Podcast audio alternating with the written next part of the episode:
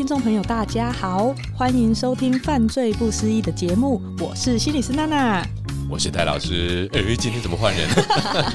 大家有没有觉得很神奇呢？《犯罪不思议》的单元竟然是我跟戴老师合体。那今天这一集呢，我们就要来聊聊女性的特殊犯罪杀人手法。嗯、这一集除了是我主持以外，希望能让大家有一个耳目一新的感觉，然后。耳目一新，不能只有耳朵嘛，所以目的部分在视觉的部分，我们也会尝试录影，同步会用影像的方式记录我们在现场的录音情况。希望呢，之后大家可以在 YouTube 频道中看到我们录音的现场，看我跟戴老师本人有多不正经。说的也是，不过今天的议题真的其实蛮严肃的耶。哎，对，嗯、所以。应该是说，可以看我们有多专业了。啊，说的也是。那就请大家之后有兴趣的话，可以到哇塞心理学的 YT 频道收看喽。我们会把链接放在资讯栏。今天我们要聊一个算是蛮久以前，对对，在日本和歌山的一场祭典。然后大家通常对祭典的印象就是很热闹啊，很欢乐啊。是。结果这场祭典里面竟然有六十几个人吃了咖喱以后就呕吐、肚子痛。对。一开始当然大家就以为是食物中毒嘛，对，可能不干净了，不新鲜。对，这是很长第一个联想。可是竟然有四个人严重到是不治身亡。对。然后警察就在那些。受害者的呕呕吐物里面，嗯、发现竟然有氰化氢的成分。嗯，这就是毒物喽。对对，嗯、这个不会是一般出现在食物中毒里面的东西。所以呢，他们就开始一直查查查。哎，我看那个记录上面，他就有讲到说，可是他们又觉得氰化物跟受害者的症状好像不是很相似，似乎又对不上来。对，对，因为没有呕吐这一段，最大的问题在呕吐这边。嗯，所以他们后来就循线，终于找到应该是这位嫌疑犯，然后最后也。处了死刑定验这样子的判决，那所以我们今天就要请戴老师来跟我们分析一下为什么这个嫌犯要这么做，然后我们也借由这个案件来讨论一下毒物杀人跟女性之间有一种很微妙的关联。嗯，好的，那我们其实呢，今天要跟各位探讨的这个呢，就是一种很奇特的杀人的方法。我们以前讨论的杀人呢，其实我们在这个议题里面讲过很多。我们有这个安倍晋三的枪击案，那是用枪，那是有一个道具。那么也提到呢，比方像无差别杀人、台湾的郑捷，或者是像日本的秋叶原杀人，都是用刀。那通常呢，在台湾跟日本呢，这个我们比较算是枪炮管制很严格的社会呢，通常不太会有枪击了啊。那欧美的话，就很多枪的问题啊，这个可能大家都有听过。好，那除了这些运用暴力的，或者就是说运用这些刀械、枪械的这样的一个犯罪现象以外呢，其实致人于死还有另外一个工诶，另外一个工具啊，我们应该讲工具或媒介，也就我们今天现在提到的这个毒物咖喱事件里面啊，林珍须美女士呢，她叫海亚西桑，她不是姓林的啊，她马优咪啊，海亚西马优咪林珍须美这位女士呢，她使用这种毒物的杀人。好，那其实呢，毒物杀人在日本到底，其实台湾好像很少听到，对不对？吃了什么什么很少很少，这就像娜娜您刚刚提到，真的台湾比较多的就是大概吃坏了海鲜啦，或者什么东西中午的蛋味道不太正常正常啦，什么东西什么餐盒里面哪个东西怪的这种食物保存的问题啊，也就是台湾因为比较热嘛，所以呢食物保存上需要注意，所以食物中毒这样的一个案件。但在日本呢，其实运用混合的毒物跟食物这样的一个让人吃下去这样的一个手法呢，其实在日本整理的结果呢，日本战后其实并不少哦，也就是说日本。战后到现在呢，大概接近我们大概就七十几年到八十年这样的一个时间里面呢，整体上面讲起来，整理有案的大概就接近六十案了。哦，那很多、欸。对，其实不是很少数哦。嗯、那人这意外就发现，这六十案呢，在整理的结果以后呢，其实呢，哎。大约有三分之二左右的案子呢，背后都有女性作为主谋这样的一个影子，有的是实际参与者。比方说，像我们刚刚提到的和歌山毒物咖喱事件呢，这位林真须美女士，我们先简单一下介绍她的背景。她是一位呢再平凡不过的大妈，她呢有着微胖的身材，短短的头发，烫得卷卷的，真的就是你走在路上完全不会有任何意外的一个大妈。当然，她的社区关系并不是那么的紧密，但是也不是个麻烦人物。也就是说呢，她本身她的家庭家族呢，啊，在她的这个社区里面呢，虽然不是热门的中心人物，不是什么呃一言九鼎的这一种呃协调型的人物，但是倒也不会引起大家的注意。然后平常就是一个胖胖的，也不虽然不一定有礼貌，但是倒也不会非常的呃疏离的惹人厌这样的哈，不会去造成邻居的困扰。好，所以他才有机会在祭典的时候能够去搅动咖喱。哦，对，各位，你有没有想过一件事情？在祭典的时候，大家很饿嘛，那参加完活动回来很饿，那要吃咖喱饭啊，那所以这时候他一定要搅动，然后要去煮嘛，对不对？嗯、因为咖喱你如果不搅，它底下就会焦掉，焦掉会不好吃。哦、那而且呃，这个东西呢，等下要保持一定的温度，你就要去维持它这样。所以在这个情况之下呢，其实你要这样想，在准备食物，我我放心让你准备食物，还放心让你能够接近食物，还放心能够让你去搅动它，等于就是制造了完全的犯罪可能。如果我们预预先知道这个人就是跟大家不合的人，其实我们不会希望他做这些事情，可能请他去收垃圾啊，倒倒垃圾做回收就好了。对，我们会让这个林真须美女士去做这件事情，可见她原先的社区关系应该某种程度上是可信任的了。对，我们合理上这么认为啊，所以他就做了这件事情去搅咖喱。那所以他也用这个东西在狡辩。他说：“如果我有犯意，如果人们早就知道我会做这件事情的话，我怎么可能还能接近呢？”哦，那当然法官就会很生气，就会说你是利用他人的善意喽，你是利用他人的良善之心喽。他说没有啊，你看，如果我在那边搅，旁边都会有人。我今天放间放东西进去的时候，那难道不会有人看见吗？难道你觉得我胆子？其实他是一个非常懂得应对的这样的一个，他也提出很多的反证来来去跟法官做辩证。哎，可是他的犯案动机是什么啊？对，重点就在这里了。我们举个例子来讲，你今天呢在。一个接近六七十个人、七八十个人的一个大型活动上，每个人都会吃到咖喱。假定了，我们合理来讲，假定我真的讨厌社区里的某一位或某两位或某三位好了，总不会整个社区六七十个我都讨厌嘛，对不对？对啊，因为他这样算不算无差别杀人？其实就是啦，对啊，对，完全的是哦。嗯，所以呢，换个角度上面来讲呢，诶，那他就这样想啊，我跟整个社区 OK 啦，你可以说我跟社区的人有一些不愉快，但是那是比方说 A 户呢、B 户，哪哪哪一个哪一个。我又不是盛好一碗端给他吃，如果这样就很明显了。对啊，对，我今天我今天盛好一碗，然后呢，我知道是毒的，那我盛给他吃，他吃了毒死了，我再盛给这个吃，这个毒死了，这样来讲最精准啊。那我我也不用造成其他人的伤亡啊，因为那些死亡的四个的这一些不幸的被害者呢，其实经过调查跟林真须美的关系非常非常的浅。啊，真的也就是那就就是社社区里对就衰啊，就我我怎么吃了个咖喱吃一次就出事了这样子啊。所以呢，林珍须美当然就用这个来做非常强烈的辩解，就他没有杀意，他干嘛做这件事情呢？好，那但是换一个角度上面来讲呢，可是所有的证据，不过那个因为是非常早期的案件，这个 CCTV 各方面监视器都还不足的状况之下啊，所以呢，非常多的证据是流失掉的，也就是说目击者这些部分啊。好，那我们就会发现呢，就是说那他怎么接近到这一个食物的中枢以后，能够下毒，然后他到底要毒死谁？这个才是重点，所以呢，我们今天就要来跟各位听众朋友们探讨这种毒物杀人这样的一个很奇怪的杀人的现象。那举例来讲好了，杀人这件事情，我们真的有非常多的方式来终结对方的生命。其实最快速的方法，很坦白讲，当然就是这种均有刀械、枪械的。这个我们已经讲过很多次了。因为这种外力介入式的杀人呢，其实会很明显的造成这个被害者的身体的受伤，然后呢，大量的失血。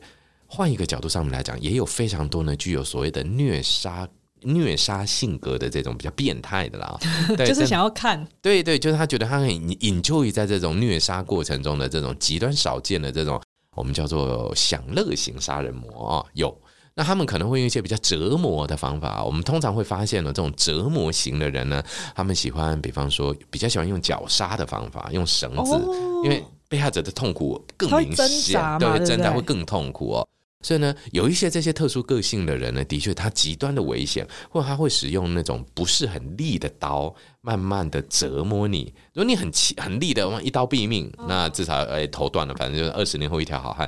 但是问题是，他用那种不利的，慢慢的让你痛，或者甚至呢，有一些甚至还会呢，适度的让你活下来，让你感受伤口包扎、化脓什么什么的那种痛苦的。好的呀，这一集一定要上那个限制级。对，这里也很可怕，对的啊，对，所以呢，从这个角度上面来讲呢，那真的极少，但是那其实就是用道具、用刀械，那毒就很麻烦了。那我们整理了一下呢，这个其实在不管在台湾还是在世界各地发生的各种的毒杀案件来讲，其实蛮重要的一个特色都会在哪里呢？毒通常跟无法特定被害者有很大的关系。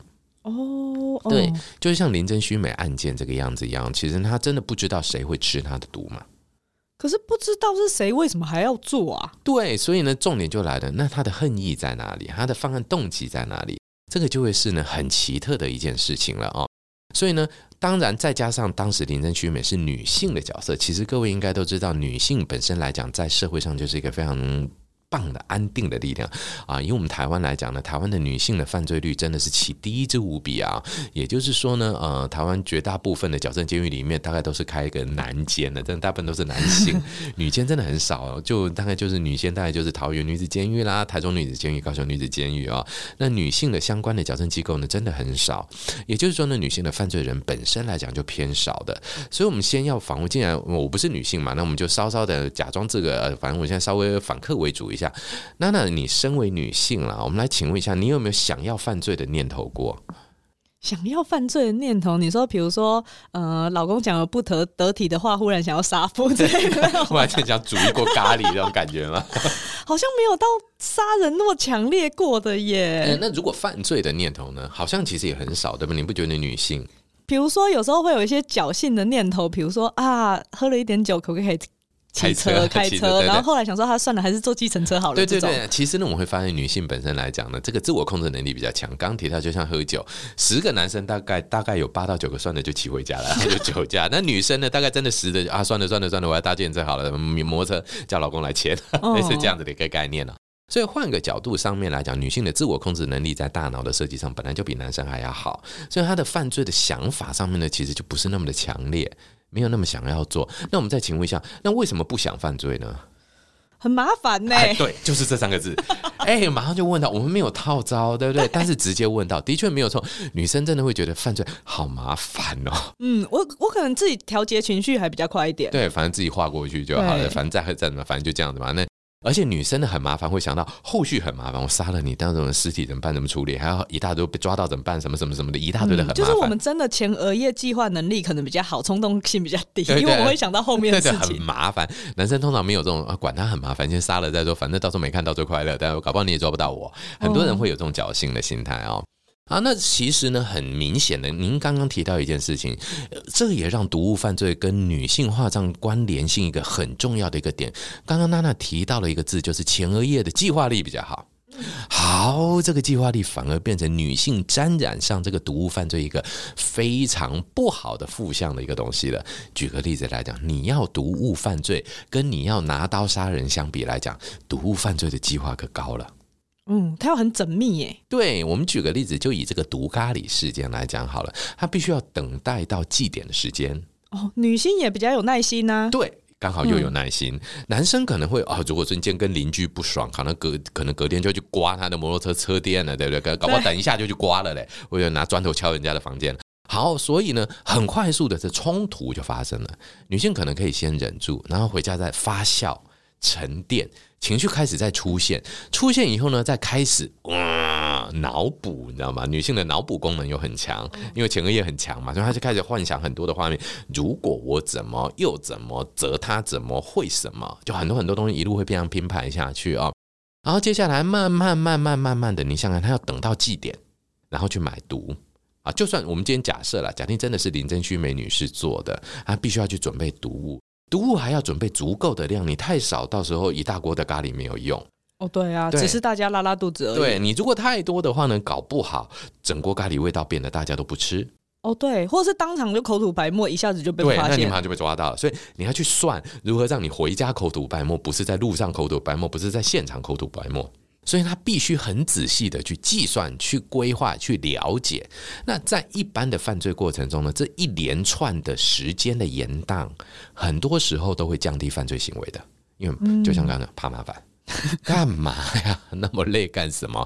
诶，可是这个时候呢，我们会发现，女性对于犯罪意念的坚持的贯彻力量，远在男性之上。我们会发现呢，男性呢很容易因为一些动态因子的出现，啊，算了，那就不做了，反正今天啊，天不时地不利，人不和，不干了。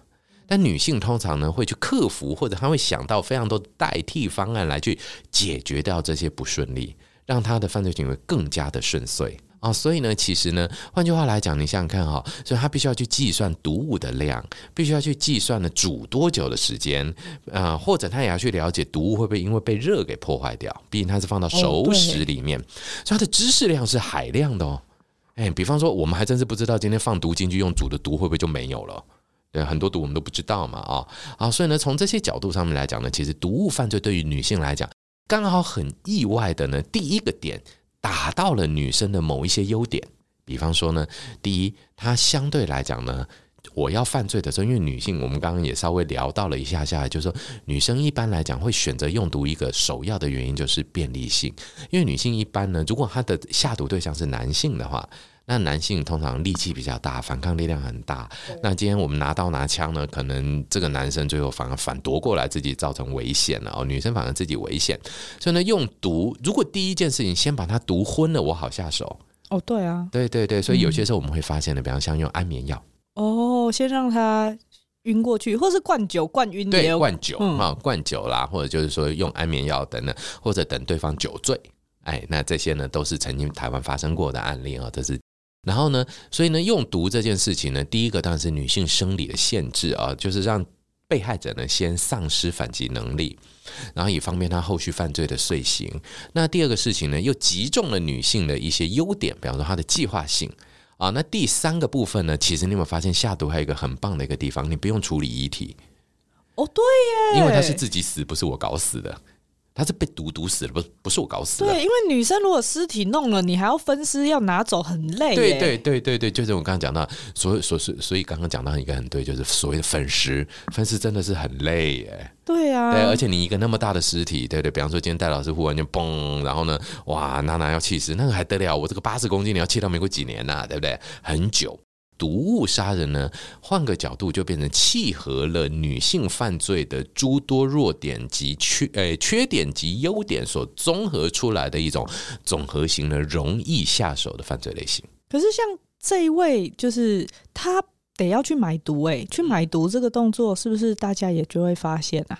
啊，当然，所以呢，其实呢，他也是这么的陈述说，在这么一个小乡村里面，我去买毒，我去干嘛？难道你们觉得我可以躲得掉吗？有可能躲得掉吗？但其实这样的一个说法有真也有假了。那当然呢，毒物绝大部分的样态，我们一般市民都没看过。哎，对，比方说，我们今天想象中的下毒，大概就白白的粉。我印象应该都是这种东西，对不对？Oh, uh. 对对，但其实不一定哎。有些时候呢，它可能是结晶状的，当然它也会粉末，但绝大部分大概都是呃相对来讲呢，就是无色的，就是让人家哦，要不然就是白色粉末状的，让人家戒心比较不是那么的重，或者你看到就觉得怪怪，呃，你今天怎么丢白色粉末下去？很容易就会哈。那另外呢，我们也会发现呢，绝大部分被称为毒药的这些毒物呢，它要放的味道都要重一点，所以它用咖喱。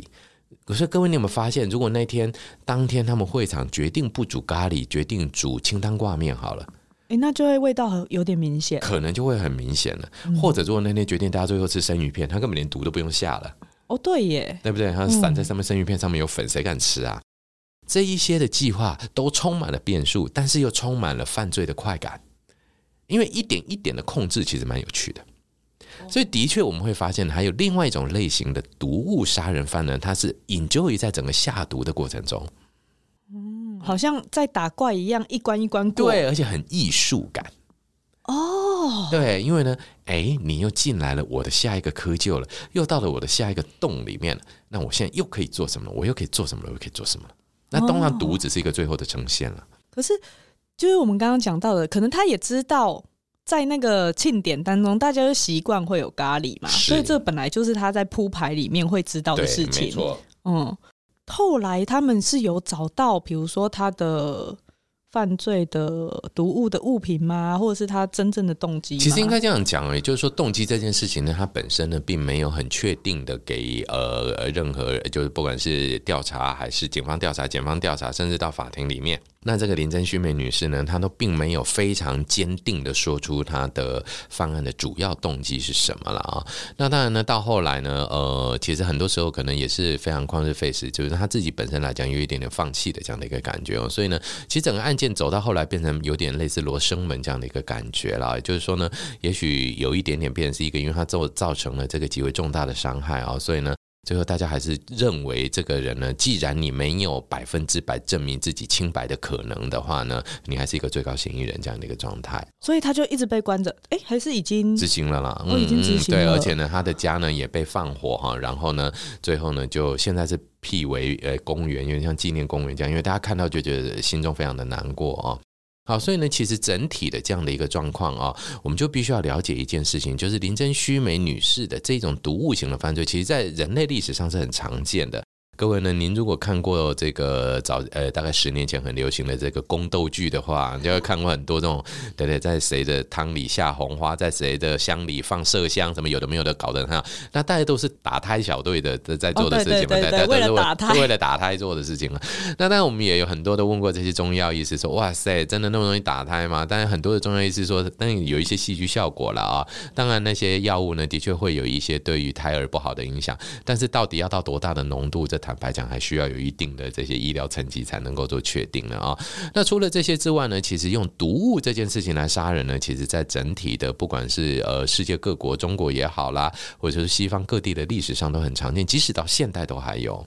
那我们举个例子来讲呢，最近哎这个呃整个热战方哎这个正正酣呐啊，这个打得不可开交，俄罗斯跟乌克兰呢，那其实他们这两个国家呢，本身在面对自己的政敌的时候呢。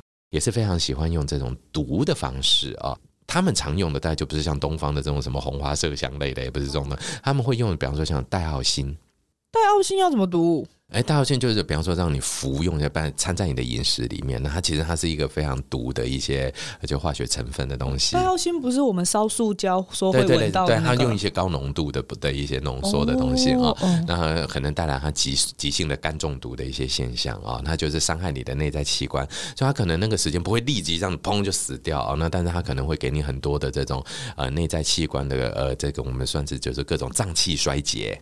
嗯啊，所以你可能最后被诊断出来的病因死因叫做心心脏衰竭或者肝脏衰竭、肾脏衰竭，那可能是因为你要排毒嘛，肝最后哎这么毒的东西进来，肝排不掉，肝自己就坏掉了，然后最后肾脏要排毒排不出去就坏掉了，类似这样的一个东西。好，那类似这种的毒的方式，我们就会发现呢，这些其实呢通常都是一种非常阴险的啊，或者就是针对性很强的一种犯罪现象啊。当然，还有一个比较经典的是前几年发生的这个呃，北韩领导人金正恩先生他的哥哥哦，好像在马来西亚的机场啊，然后也是呢，据说被毒害啊，也是被用用个毒毛巾这样子，然后干嘛干嘛之后就走了这样的一个样态啊。那当然呢，其实那是一个国际间的算是丑闻了啦，哈，国际间的一个重大命案。抓到的这几位呢，所谓的下毒的人呢，其实都是当时呃不明就里的，有点像啊，你就是把这个东西拿给他看，那他可能就闻到一些味道，导致昏迷类，然后最后再下毒这样的一个状况哦。所以呢，整体上面讲起来呢，毒这件事情呢，有点像是什么东西呢？借他人之手以杀人，借毒之手以杀人。这样的一个概念呢，所以呢，毒换个角度上面来讲呢，也就变成在人类的犯罪的这样的一个杀人或者是犯罪的一个行为史上面呢，被列为一个非常异样的存在。我们的确发现呢，有某些有特殊兴趣的，或者是对于这些东西比较有兴趣的这一种艺术家们呢，他们特别喜欢描写毒所带来的影响。我们也不要讲艺术了啊，换个角度上面来讲，其实政治上也很多了。比方说，呃，很多人就会讲说，哎，现在这个呃，俄罗斯或者什么什么在打仗的时候，我们要不要给他下个毒，让他昏迷了干什么干什么？我们都会觉得毒有这种极为神奇的力量，可以做到这件事情。哦，他好像可以做到有点神不知鬼不觉，然后又找不到那个。幕后主使，对对对，那但是呢，其实毒这件事情也有它一定程度的一个难度在，就像我们刚刚跟各位听众朋友报告过的，其实下毒导致一个被害者的身亡，这个难度呢，远比直接杀害要来的高，非常非常的多。哎，还有浓度上面的控制啦，还有时间点的计算呢，还有服用方式的影响啦，各方面的哦。所以呢，其实毒呢，回到我们犯罪的本体上面来讲呢，到目前为止呢，绝大部分的案件都还是会停留在一个呃。加害者的辅助品这个部分哦，就是只是把先把他弄晕，可是他确认他要死，他后面还得多做点什么动作。对，所以呢，这个最经典的呢，当然就是台湾这个金氏媳妇林于如的这样的一个案子。那林于如呢，她也是目前台湾的唯一的这个死刑犯中唯一的女性啊。那其实他本身来讲呢，当然他本身有一些这个投资行为或者是赌博的行为，导致他的资金出现缺口啊，所以呢，他其实呢就把这个脑筋动到自己家人身上。那我们会发现呢，女性在犯罪的时候，除了毒物的选择之外呢，女性通常对于自己身边的人比较有意见。原因在哪里？因为就像刚刚讲的哦，女性呢基本上是一个强力的一个人际关系的动物啊，所以呢，她对于人际关系的亲密感的需求、依附跟归属的需求的这个感受性比男性要强烈哦。那这样的一个强强烈的情况之下呢，也让他跟自己周边的人际关系呢有非常亲密的高频率的接触，那也就带来了用毒或者是相关的这种我们叫做毒杀或者是伤害型犯罪啊，伤害致死型犯罪呢比较容易遂行成功哦。那所以呢，像这个林玉如呢，他除了呃呃透过这个从楼梯上把自己的亲生母亲推下去让他摔死之外呢，诈骗保险金之外。那他也能运用一些技法呢啊，比方说让自己的先生呢去住院啊，比方说制造假车祸让他住院哦。那住院之后呢，那当然就有这个要打点滴什么这样的一个机会，他再把这些毒物呢混到点滴里面。那当然护士也不是省油的灯，就发现哎这一瓶点滴怪怪的，怎么刚刚明明少了这么多点滴，忽然间又增加了，这一定是假的嘛？所以呢，赶快换下来。所以他的第一次是失败的，但是第二次就成功了。哦，所以呢，其实它就有很多的这种呢，因为女性给人的形象是温暖的，是照顾人的，是可以照顾的，那呢，他就会比较没有戒心的让这个女性呢接近被害者，反而带来这个被害者呢直接被害的可能啊。所以呢，毒物啦，或者是说这种照顾啦，或者说这种先把被害者弄昏啊，或者他的反击力量降下来啦，这样的一些犯罪现象呢，其实都会是女性比较容易会去使用的。我刚刚讲到这个时候，忽然想到，像我们身心科有时候是。个案没有病识感的时候，然后家属就会说：“医生，你可不可以让我把它加在食物里，药把它加，就是长期的一些药剂。”以前其实医生并不喜欢那个，我们还是希望他们来，然后我们就是打长效针剂会比较好，因为对对，其实你去下那个药在他的饭里面，长久以来你们的关系就不会好，一定的。对，哎，为什么会关系不会好？这是什么样的感觉？因为通常有时候那种没有病识感的，有时候他们如果也有一些被害妄想啊，或什么什么的时候，其实他们知道自己被吓，或是他们本来就有这些疑虑的时候啊，你的治疗关系，你的或是你跟家人的那种照顾关系，就会变得没有一个信任基础嘛。是是是，对，其实真的就是这样子。我们就会发现，其实下毒杀人真的是一个很危险的一件事情，因为你如果一旦失败了，人际之间的信任感就是零。对呢，其实呢，毒其实这件东西还蛮好防的。换个角度，所以你一定要一次就成功啊，所以才会变成这个毒物杀人的这个和歌山咖喱事件里面一个很奇特的一个说法是什么东西呢？我明明没有任何的纠纷，我也没有办法，就是检方跟这个院方都没有办法确定林森须美的仇恨对象是谁，就犯案动机不固定，那我干嘛杀人？干嘛毒人？嗯，那他跟他们保险金什么那些有关系吗？没有啊，对啊，那都不认识的人啊。嗯也没有啊。可是说真的，如果有这种事件发生，我相信那一阵子咖喱应该都没有人敢买。哎，对对对对，其实这个呢，当然也有类似的案件，就也是类似下毒，但这样的一个案件呢，台湾就有呃类似很多的报道过，就千面人的这个呃饮料下毒的案件，用那个针筒哈打进去，所以那一阵子不是大家都在讲说那个利乐包要看它有没有扁扁的，如果有点胖胖的，再把空气跑进去，或者有其他东西混进去了，可能就不要买嘛，都要检查一下包装。对对对，所以呢，其实呢。就像这个毒的第二个或第三个的用途了哈，也就是说呢，这些毒呢，实际上都还是具有这种威吓的或者拿来变成恐吓的用途。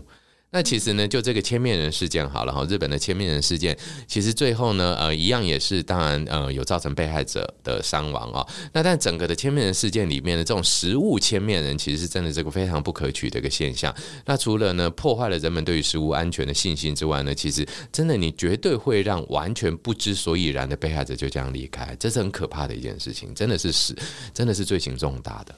嗯，那所以他们可能是对于社会有一个怨恨，还是他们觉得想试试看很好玩这样吗？我们觉得呢，对社会有怨恨的，目前看起来的样态呢比较少，反而会是勒索金钱。就对于这些食品业者，哦，对食品那个产对对对对，对，想要让他对，因为我们通常都会发现呢，这个呃下毒的人他会知道自己在哪家店下毒嘛。所以呢，他可能就讲，如果你在几呃，比方说我们现在在已经在某家店放毒了，他知道，他讲，然后就就会去呃有勒索说，如果你在几点几分以前没有把钱汇进来的话，我我就离开，我就不我就完全就是不公开。那如果几点几分以前你会进来，我就告诉你哪家分店的东西是不能吃的。哦，对对对对，好聪明哦！他就直接这样讲，那他用会的嘛，你也不用那个啊。哎、欸，我们这边没有在教大家这件事情，这不能用哦，这不能用哦，对对对对，这是会出事的哦，一定会出大事的，对对对对对。哦，或者是他可能是某某公司以前的员工，他挟怨报复，哎、欸，这个也是很有可能的，对，挟怨报复的类型也是有啊。所以呢，其实毒用在这个呃犯罪上面呢，换个角度上面，我们今天讲的毒并不是毒品哦，而是毒药哦。毒品其实是我们的另外一个东西，叫《毒品危害防治条例》。里面的那些影响精神物质啦，那是另外的议题。毒药的这些东西用在犯罪上面来讲，其实真的是一个非常恶劣的一件事情。因为人总是呃，这个也不是钢铁打的嘛，总得是呃想要吃东西啊、喝东西。那用这些人的基本需求呢，来去破坏人的健康，以达到自己的犯罪目的，或遂行自己的犯罪目的，其实真的非常可怕。而且中毒哦，或者下毒之后的这种被害者的痛苦，如果没死成，那很多的这种脏器的毁损、功能的破坏是一生的。那非常痛苦的，对耶，因为如果你是刀伤或枪伤，好像烧如果没有死掉的话，对对对，你之后的复原至少你还有一个方向性，对，对。那但是如果说你今天毒，它真的就从里面就是全身性的、啊，对对，贵州拍掉料的那种概念，你可能就整个的，嗯、可能你消化系统整个就坏掉了哦，哎，所以呢，这个伤害其实真的是非常非常可怕的一件事情。嗯，所以这个就是我们今天聊到，就是毒物好像，哎，人家说最毒妇人心的，对，有这种讲法啊、哦。双关是不是有一点点这个意思啊？因为毒物女性用可能会更、嗯、对。其实我们发现，真的毒物呢是呃蛮多女性在选择犯罪的时候的手法之一。那也有男生用？那目前比较少，男生比较多都是用药来去做威吓的。或者就是政敌杀害这种政治目的型的一些犯罪现象。对，那目前我们讲说，哎，真正要仇恨的话，男人通常没有那么好的自制功能啦、自我控制，去把这样的一个，哎，我今天要等你下毒，还要等你煮咖喱饭，那烦死了，干脆直接变掉了。所以男性反而冲动性会高一点的。那所以今天呢，我们探讨的就是在犯罪。女性上面呢，特别会使用毒物这件事情，它的特性到底是什么？然后什么原因会让他们选用这样子的工具或媒介来进行犯罪的行为？没错。大家如果对于这个林真虚美这个案件有兴趣的话，自己可以上网查一下。其实我觉得到最后都没有非常确定的证据。然后我有看到里面也有报道说，这个对他家人、其他人的影响很大。他的。大女儿好像也自杀。对对，其实呢，整体来讲，就是也在媒体的这些过度报道之下，整个也毁了整个家。不管今天他做了或没有做，其实就是这也是未来我们也许可以讨论的一集，就是犯罪加害者之后所带来的他身边的被害者。哦，对，刚刚老师也有说，他们家是被纵火烧掉的。对对对，最后他们家也没有了，现在变成公园了。可是那个纵火是因为知道他。所以故意吗？也不一定啦，因为呢，其实那时候他们那个屋子已经是空的了，所以也有可能是年久失修。Oh. 那也许就是电线什么，这个当然也就没有人知道。但最后呢，理由就是说呢，他就是哎、欸，这个房子就是烧毁，然后呢，干脆就辟建成公园，因为大家看了就不开心嘛。嗯嗯。可是当媒体这样子把他们很怎么讲妖魔化的报道的时候，嗯、在尽管证据啊或什么什么的。不是那么的有利的状况下面，其实我觉得那对于他的先生、他的孩子来说都是很大的伤害。甚至还有一个说法，当时还有一个日文的讲法叫“风平被害”，甚至呢，很多人都会说：“哎呦，和歌山钻出这种毒物人啊！”对，变成整个地整个县可能，因为我们对这个叫做和歌山毒物杀人事件嘛，哦、对，那那个县名就挂上去。所以之之前大家也是说，要不要用？那个地方的名来命名某件事件，好像真的会有一些不好的标签。对对对对对，但是有一些又用的很顺的，好像也就大家就觉得好像没什么，对，所以这个实际上就很吊诡了啊。嗯，然后我我记得他好像儿子也有讲说，他好不容易交到一个女朋友，然后跟对方坦诚说，我。其实是谁的儿子的时候，然后人家就会不跟他结婚。对对对，所以其实这些，其实在日本有好多好多这些类型的案件。那当然呢，其实台湾相关联的，我们也会发现呢，发生一些刑案以后呢，这些爸爸妈妈要被迫出来道歉啦，或者就是说呢，只好搬离老家啦，原来的工作都要停下来，不不能做，这些都是很悲伤的事情。嗯，或者是你，如果你是想今天你家里发生了某一个人做了某些事。可是你根本完全就不知道啊！可是你这一辈子或者你的生活就这样就此被打乱了。对，这是很可怕的一件事情。那我们要怎么样对待这一群可能是加害者的家属们？嗯嗯，没错，好像是值得讨论的。或许下一次就有机会来跟大家聊这一集看看。好，那今天的。犯罪不思议节目单元呢，就到这边。如果大家很喜欢呢，我们就可以到 YT 去看我们现场活生生的戴老师。但我们今天应该算是没有很怎么讲疯狂，我们今天就是专业的讨论。因为因为今天案件太沉了，你知道吗？对，因为感觉太开开心，好像不太对。对，对，因为你没跟你没发现我刚刚拿这个水杯都有一点慢嘛？对不对？哪天不小心掉了什么东西进去？可是犯罪系列很难很开心的谈呢。哎，其实还是可以啦。有时候跟宇哲会，我们两个人可能都有犯罪的本底吧，有一种心领神会的默契。耶、yeah，被讲到了。好哦，好哦。那大家有兴趣的话，就可以到哇塞心理学的 YT 频道。然后呢，听完这一集节目，有任何的想法，也欢迎留言给我们。可以到 Apple Podcast 留下五星的评价，或者到 IG 还有脸书找我们玩。那今天的犯罪不思议就到这边喽。哎，听说还要什么订阅小叮当的什么东西的？哦哦哦，好，还要按赞订阅小铃铛。好，对，老师讲好了。啊，听说哎，刚刚宇哲老师就要按赞订阅小铃铛，然后至于在哪里要自己找。所以有一个手势是不是？我看按赞订阅小小铃铛。哦，OK，所以这以后就会变成 ending pose。好，拜拜，拜拜。